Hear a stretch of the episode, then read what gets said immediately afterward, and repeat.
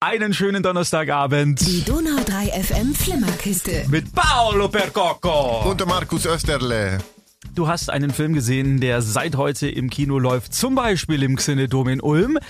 Alle Spielzeiten gibt's auf xenedom.de. Er heißt Ghostbusters Legacy. Legacy auf Deutsch ist das Vermächtnis und wer den Trailer und sonstiges noch gar nicht angeschaut und erfahren wollte, der wird jetzt mit der vollen Informationspower gebündelt angegangen von uns beiden, denn dieser Film ist ein es ist eine Fortsetzung, aber auch gleichzeitig, glaube ich, ein Neuanfang. Ist es richtig? Ja, das kann man so sagen. Es gibt auch noch zwei Sachen, die man vorher gleich sagen muss. Wir haben es ja gerade eben schon erwähnt. Das ist Teil 4, aber eigentlich Teil 3.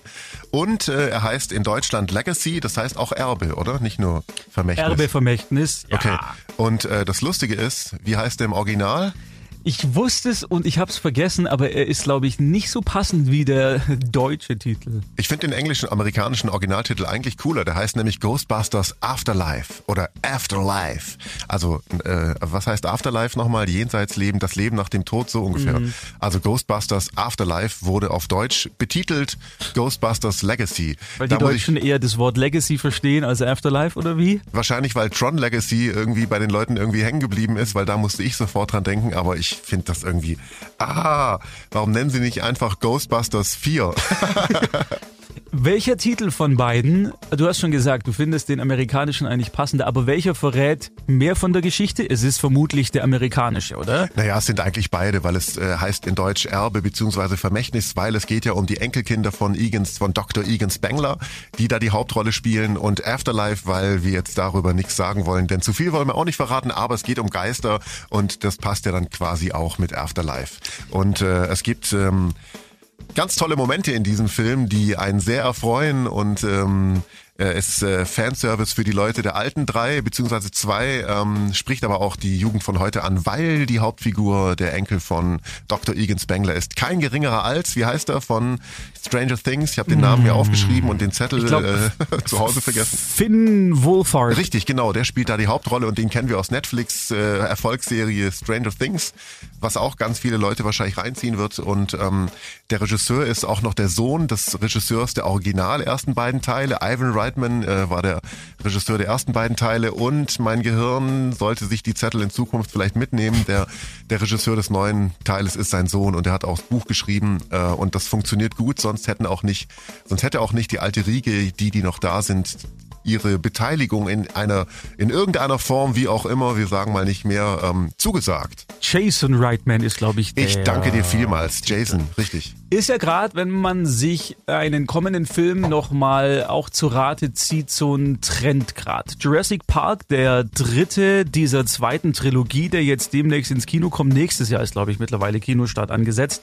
Da sind ja auch wieder die aus dem ersten drei Teilen. Also Jeff Goldblum, Sam Neill und Laura Dern dabei. Richard Attenborough nicht mehr, weil der ist mittlerweile gestorben. Aber der hätte bestimmt auch nochmal Bock gehabt. Also die alten Recken nochmal in so ein junges, Auto reinzusetzen und sie vorfahren zu lassen, scheint offensichtlich gerade ein Trend zu sein, weil es angeblich, das wird man jetzt dann sehen, auch genügend Kohle in die Kassen scheffelt, weil die Alten halt dabei sind, die, die vielleicht sagen, oh, jetzt sind das wieder so, sind das wieder so Kinder, das Samantha, das will ich frei erzählen. Weißt du, was ich meine? Ja, ja, ich weiß, was du meinst. Aber es sind ja immer noch, äh, sie sind ja dann quasi in zweiter Reihe. Ich weiß nicht, wie das sein wird bei Jurassic Park, aber vermutlich ähm, auch. Die alten Ghostbusters, äh, sie leben ja auch in der echten Welt nicht mehr alle, äh, sind ja nun nicht äh, in der ersten Reihe. In, die sind ja nicht die Hauptfiguren in diesem Film.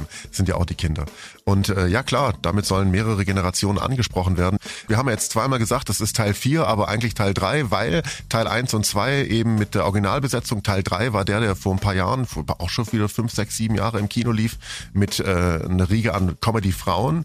Und äh, der wird jetzt aber quasi ignoriert. Der vierte Teil setzt nach den, also da gibt's den dritten irgendwie gar nicht. Nach wie vor finde ich's oder fand ich's damals schon unfair, wie dieser Film mit äh, Melissa McCarthy und Kate McKinnon und wie hieß die dritte, weiß ich jetzt gerade nicht mehr, wie der niedergeschrieben wurde. Weil wenn man sich den losgelöst von den Fanboys mit der rosa-roten Brille, die halt einen Bill Murray erwartet haben, anschaut, der Film ist ja nicht schlecht, der ist halt einfach mit anderer Besetzung und ein bisschen anders aufgezogen, aber grundsätzlich ist dieser Film an sich gesehen gut. Ja, bin ich ganz bei dir. Ich fand den spitze. Fand ich schade. Ja.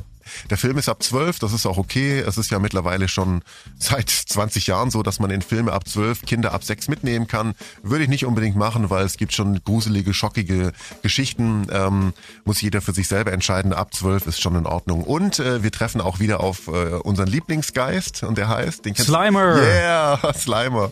Sieht anders aus, ist halt alles neu, modern und so, aber er ist auch wieder mit dabei. Ghostbusters Legacy, jetzt aktuell, zum Beispiel im Xenedom im Kino. Donnerstagabend, Hallöle zusammen. Die Donau 3 FM Flimmerkiste. Mit Paolo Percoco. Und Markus Österle. Jetzt geht es um eine Netflix-Serie, die sich anmacht, auf den Spuren von Squid Game ein bisschen zu wandeln, was Oh. den weltweiten Erfolg angeht. Ist in vielen Ländern seit Erscheinen, und es ist jetzt, glaube ich, zwei Wochen her, in den Top 5, teilweise auch Platz 1 zu finden. In Deutschland ist es aktuell Platz 3. Und ist insofern erstaunlich, weil ich glaube selber Netflix nicht gedacht hätte, dass eine französische Cartoon-Anime-Computerserie so erfolgreich sein kann. Du hast mir davon erzählt und ich habe sie nicht gesehen. Arcane heißt die Serie, basiert auf einer Videospielreihe, die in dieser Bubble der Videospieler sehr bekannt ist, aber nach draußen ist da, glaube ich, noch nicht so viel gedrungen. Das Schöne ist, die Serie kann man schauen, ohne dass man mit den Computerspielen überhaupt irgendwas zu tun hat. Man muss noch nicht mal wissen, wie das Ding heißt, ist völlig egal. Worum geht's? Es geht um zwei Schwestern, die mh, in einer Stadt wohnen, die eigentlich gezweiteilt ist. Es gibt die Oberstadt und die Unterstadt. In der Unterstadt wohnen so ein bisschen die, die Mittellosen, in der Oberstadt die Reichen. Aha, Ähm, Gesellschaftskritik mit drin. sehr politisch übrigens, sehr, Oh. sehr toll gemacht. Die beiden Schwestern halten eben zusammen, sind ein bisschen gauneresk unterwegs und dann passiert ein Ereignis, was ich jetzt nicht spoilern will, was diese beiden Schwestern trennt und in unterschiedliche Richtungen abdriften lässt, was dazu führt, dass es zu in der Mitte der ersten Staffel einem Aufeinandertreffen dieser beiden Persönlichkeiten kommt. Mehr will ich nicht verraten, weil das würde ein bisschen auch den Spaß an der Serie nehmen, weil es geht vor allem darum, dass unfassbar schnell erzählt ist. Also so eine Folge geht 45 Minuten. Es sind jeweils Dreierpacks, also es gibt dreimal drei Folgen, die jeweils auch thematisch zusammenhängen. Die wurden auch im Dreierpack veröffentlicht, also drei Folgen am Anfang, drei Folgen jetzt und drei Folgen nächste Woche. Und sind das dann drei Staffeln oder weil du gesagt hast, in Staffel 1? Eine Staffel. Es gibt eine Staffel, die hat neun Folgen und dann ist aus. Da, weil es so erfolgreich ist, denke ich mal, dass der auf jeden Fall noch eine zweite hinterhergeschoben wird. Ich bin noch nicht am Ende, weil wie gesagt, die letzten drei Folgen kommen erst nächste Woche raus. Und wie heißt das? Arcane. Okay. Also A-R-C-A-N-E. Visuell unfassbar beeindruckend. Ich habe selten so, das hat mich so ein bisschen an, an mein erstes Erlebnis mit König der Löwen damals im Kino, der Zeichentrickfilm erinnert. okay, ich Weil wollte der- gerade fragen, ist es eher Disney oder eher Akira oder? die, der Stil ist komplett unterschiedlich. Mir ging es nur um den Eindruck. Also der, der Eindruck, der hinterlassen wurde bei mir als Zuschauer, als ich das zum ersten Mal gesehen habe. Weil die sind komplett unterschiedlich vom Stil, aber gleich beeindruckend. Da ist einiges Handgezeichnetes dabei, da ist viel aber auch am Computer gemacht. Es sieht super teuer aus, ist von einer französischen Animationsschmiede, die bisher keiner auf dem Schirm hatte öffentlich. Cool. Und die sich jetzt äh, vor Angeboten kaum noch retten können, weil das wirklich sehr, sehr geil aussieht. Also ist ein tolles Ding, ist sehr politisch, ist sehr erwachsen, ist ab 16 freigegeben. Da geht's auch teilweise sehr blutig und sehr brutal zu, wenn die sich verkloppen und dann in Zeitlupe irgendwie das Blut aus der Fresse spritzt. Also ist alles jetzt im Rahmen, das ist jetzt kein Splatterfest oder sowas. Aber es ist sehr realistisch und sehr erdig und deswegen fand ich oder finde ich diese Serie fantastisch. Arcane auf Netflix. Arcane auf Netflix, wie gesagt, die ersten neun Folgen gibt es ab kommenden Freitag dann alle komplett zu streamen. Donnerstagabend, hallo. Die Donau 3 FM Flimmerkiste. Mit Paolo Percoco. Und Markus Österle. Jetzt ähm, ihm steht die Zornesröte ins Gesicht geschrieben, trotz seines äh, knallgelben Pullis mit The Land drauf. Denn The Land. es gibt Neuigkeiten von der Star Trek Front, die Fans hierzulande zumindest nicht sehr erfreuen dürften. Das ist richtig. Und zwar wir Star Trek-Fans, man nennt sie auch Tracker oder Trekkies, freuen uns total drauf, dass endlich Staffel 4, das ist eine der wenigen Serien, die ich anschaue, obwohl sie unendlich sind, ähm, Star Trek Discovery, die vierte Staffel, wäre jetzt gestartet. Und sie kommt nicht. Auf Netflix äh, in Wie, Deutschland. Wie, wie, wie, wie, was, was soll das heißen? Die kommt nicht. Wie kann die denn nicht kommen, wenn es die gibt? Ja, die kommt schon, aber erst nächstes Jahr und auf einem anderen Streamingdienst. Also, also CBS äh, All Access oder so ähnlich heißt ja das Ding in Amerika. Die hatten einen Deal mit äh, Netflix, dass äh, die ganzen Star Trek Sachen bei Netflix, bei Netflix laufen, bis auf Picard und Lower Decks. Die laufen auf Amazon Prime noch. Und ähm, jetzt will Paramount aber seinen eigenen Streaming-Dienst starten, der heißt so wie Disney Plus auch Paramount Plus oder Herr Österle würde sagen Paramount Plus. Plus. und äh, da soll jetzt alles von äh, Star Trek laufen, beziehungsweise zumindest schon mal sicher alles, was auf Netflix lief. Das heißt, äh, Staffel 4 startet nicht jetzt, also heute eigentlich auf Netflix, hm. sondern wahrscheinlich irgendwann im Januar, Februar, März auf Paramount Plus, was man sich dann auch noch extra kaufen muss oder mieten. Ich weiß nicht, was es kosten wird, ist noch alles ziemlich unklar. Auf jeden Fall muss man erstmal sehr lange warten, bis man es überhaupt sehen kann. Man muss sich nochmal irgendeinen Streamingdienst dazu kaufen, um es zu sehen alle Staffeln von äh, Discovery, die ja jetzt auf Netflix noch geparkt sind, die ersten drei, sind dann von Netflix weg und werden rübergeparkt auf Paramount Plus. Und, ähm, und ich hab's nachsehen. Ich gucke ja immer so gerne mal abends, bevor ich irgendwie pennen gehe, noch eine Folge Next Generation zum Bleistift. Und das ist dann alles weg. Und dann muss ich, wenn ich äh, das sehen will, muss ich nochmal so einen blöden Dienst kaufen. Und das geht mir richtig auf den Sack. Kohle! wir wollen deine Kohle. ja, so ja. sieht's aus. Und das ist echt eine Sauerei. Vor das ist allem, ja verständlich, ähm, aber es auch. ist doch so, dass äh, Disney hat doch schon die Lizenzen von, von Marvel äh, gekauft und Teile von, also zum Teil gehört Disney doch schon Paramount. Ich, äh, nee. Also doch nicht, mm -mm. nur lizenztechnisch. Nur die oder? 20th also, Century Fox gehört ihr. Ach so war's, genau. Also, Herr Disney, bitte kaufen Sie Paramount.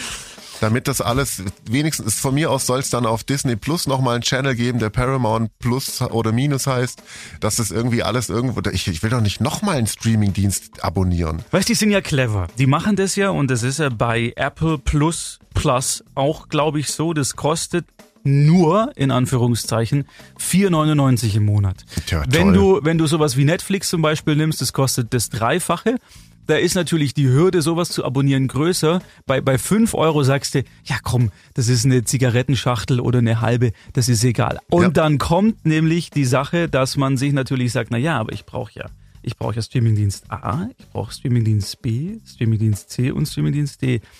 Worauf ich auch mittlerweile immer reinfall ist, dass ich natürlich alles haben will. Jäger und Sammler sind wir nach wie vor. Aber wir können damit ja gar nichts anfangen, weil wann willst du das denn alles schauen? Ja. Also ich bin ja ohnehin schon erschlagen, wenn ich auf Disney Plus meine, meine Watchlist oder auf Netflix genauso meine Watchlist durchschaue und dann denke, oh ja, darauf habe ich Bock, oh ja, komm, das mache ich dann und damit fange ich am Samstag an und das mache ich dann am Dienstag. Dazu kommt es nie, Nein. weil ja immer irgendwas Neues gehypt wird und da sind wir auch so ein bisschen schuld, wenn wir hier irgendwelche Sachen Ihnen empfehlen. Andererseits es gibt halt auch mittlerweile so viel guten Content. Ja, es ist total schwierig, sich da in diesem Dschungel mittlerweile zurechtzufinden. Das stimmt. Äh, und dann gibt's ja nochmal einen Dienst, den wir alle quasi äh, per Rundfunkgebühr kaufen, nämlich die Mediatheken von den Öffentlich-Rechtlichen. Die zahlen wir sowieso auch noch oben drauf. Das sind ja schon mal 17 oder 18 Euro bald, dann 18 Euro Netflix, 6 äh, Euro Disney, 5 Euro Paramount ähm, und so weiter. Also das, das läppert sich ja ordentlich zusammen. Vielleicht machen sie einen Deal mit Amazon, weil da ist ja noch Star Trek Picard, da soll ja auch die zweite Staffel kommen, hoffentlich dann doch dort. Und Lower Decks, diese Zeichentrickserie, auf die ich jetzt nicht so abfahre, aber die hat auch ihre Zuschauer, ist schön dass sie vielleicht irgendwie was machen, dass man das dann auf äh, Amazon Prime vielleicht kaufen kann, weißt du, eine ja. Staffel. Ja, das Discovery werden sie auf 4. jeden Fall machen. Naja, warten wir es mal ab, weil dann würde ich, ich lieber diese Variante wählen, als mir einen ganz neuen Streamingdienst noch dazu zu abonnieren. Ja, Und wenn, dann müsste ich ja, habe ich mir schon gedacht, äh, Kollege Dennis Klemm, auch Star Trek-Fan, hat mir diese Nachricht übrigens als erste überbracht. wir haben überlegt, was machen wir dann? Dann kündigen wir Disney Plus. Also man muss ja dann quasi, man hat im Kopf dann einen anderen Streamingdienst loszuwerden. Aber welchen nimmt man denn dann? Ist die Frage. Ja. Aber verzag nicht, Paul, ich back dir einfach eine Phaser-Torte zu Weihnachten und dann bist du zufrieden. Okay. Einen schönen Donnerstagabend. Die Donau 3 FM Flimmerkiste. Mit Paulo Percoco. Und Markus Österle. Jetzt muss ich ganz kurz noch mal meine, meine Notizen herholen, denn ich möchte Ihnen keine Fake News erzählen. Über diesen Film, über den wir jetzt sprechen, wurde nämlich so viel Schlechtes geredet, dass ich jetzt einfach mal noch mal eine Lanze brechen will. Ich habe ihn jetzt zweimal gesehen. Einmal im normalen Kino und einmal noch im IMAX, die, die größte Leinwand der Welt in Leonberg, wo wir auch mal waren. Und er hat mir jetzt beim zweiten Mal noch viel besser gefallen als beim ersten Mal. Es geht um den Film Eternals. Der hat von irgendwelchen Twitter-Kritikern in, in ganz dicke, fette Anführungszeichen gesetzt. Jetzt den wenig schmeichelhaften Titel Schlechtester Marvel-Film aller Zeiten bekommen. Und das ist wieder für mich so ein Beispiel, dass ich diese ganze Social Media Kacke einfach nicht mehr haben kann. Da wird nur schlecht gemacht, da wird so gut wie nur irgendwie versucht, andere unterzubuttern. Also das Positive bleibt immer außen vor. Ich habe jetzt zweimal gesehen und wurde zweimal sehr gut unterhalten. Natürlich ist es, wenn man die Fanboy-Marvel-Brille aufhat, wahrscheinlich nicht der tollste Film. Wobei ich nach wie vor nicht verstehe, was an dem so viel schlechter sein soll als zum Beispiel an Black Widow, der jetzt ja auch rausgekommen ist, auch nicht gelobt wurde, aber auch nicht so schlecht niedergeschrieben wurde. Und was mich allerdings an beiden Sachen freut, und das ist der eigentliche Punkt, den ich hier machen will mit diesem kurzen Fanal, dass die breite Masse sich offensichtlich von diesem ganzen Gedöns und diesem ganzen Geblubber überhaupt nicht beeindrucken lässt. Zumindest nicht so sehr, dass das Ziel erreicht wird, was die Menschen, die im Internet schlecht über solche Filme schreiben, erreichen wollen, nämlich dass der floppt. Ist bei Eternals nicht der Fall, es ist auch kein Mega-Hit, aber nach dem zweiten Woche in den Kinos steht Eternals bei einem weltweiten Einspielergebnis von 281 Millionen Dollar, liegt damit nach dem zweiten Wochenende vor den beiden Vorgängern. Also Black Widow hat nur 264 Millionen und Shang-Chi sogar nur 257 Millionen Dollar eingespielt. Und das Schöne ist, dass Eternals am zweiten Wochenende sogar weniger stark eingebrochen ist, als erwartet wurde, weshalb natürlich jetzt auch bei den Studio-Executives ähm, vielleicht auch ein Umdenken stattfindet, dass diese Filme auch durch Corona bedingt, durch die Pandemie und dass nicht so viele Menschen in einen Kinosaal rein dürfen, eben nicht mehr diese Milliarden Einspielergebnisse haben müssen, sondern dass man das auch als Erfolg werten kann, wenn es einfach mal so gut läuft. Ich, ich finde den nach wie vor ein schöner Film, er regt zum Nachdenken an, er bietet viel Angriffsfläche, das gebe ich zu. Und man kann ihm auch viel andichten, aber ihn so schlecht zu machen, weiß ich nicht finde ich jetzt nicht zwangsläufig zielführend. Deswegen würde ich Ihnen äh, raten, falls Sie ihn noch nicht auf der großen Leinwand gesehen haben, weil er ist dafür gemacht hat. Tolle Bilder von Chloe Zhao, der Regisseurin, wieder mal eingefangen. Äh, geben Sie dem Film noch eine Chance. Eternals zum Beispiel jetzt nach wie vor im Ulmer Xenedom zu sehen. Alle Spielzeiten gibt's auf xenedom.de. Donnerstagabend, Hallöle, mein letztes Mal zurück. Die Donau 3 FM Flimmerkiste. Mit Paolo Percoco. Und Marvel Österle. Jetzt eine Serie, die es auch bei Netflix gibt, heißt Lock and Key. L-O-C-K-E wie das Schloss oder auch wie ein Name. Ist eine Fantasy-Serie die wurde mir von meiner sehr äh, lieben Kollegin Bettina Hoffmann, die hier bis vor kurzem die Nachrichten am Samstag gelesen hat, jetzt leider nicht mehr bei uns ist. Viele Grüße. Empfohlen und sie hat gesagt, Markus, du musst die, du musst die anschauen. Du musst die anschauen, du wirst es lieben. Ich kann mich nicht zurückhalten. Ich, ich will alle Folgen auf einmal schauen. Ich darf aber nicht, weil es nur zwei Staffeln a zehn Folgen gibt. Aber es ist so gut. Du musst es sehen. Okay. Und dann habe ich, ich bin immer vorsichtig, wenn mir etwas sehr, sehr heiß empfohlen wird, weil ich dann denke, hm, hm, weiß nicht, das ist ein bisschen Hype wahrscheinlich so. Dann habe ich die erste Folge angefangen. Dann wollte ich gleich die zweite Folge schauen. Das habe ich auch gemacht. Wollte die dritte und habe total verstanden, weshalb sie die so gut findet. Wie viele hast du gesehen? Ich bin jetzt, ich bin wirklich gut, finde ich. Von der ersten Staffel bin ich jetzt erst bei Folge 7 und es war vor und es war vor drei Wochen, als sie Ach mir so. das geschrieben hat. Okay.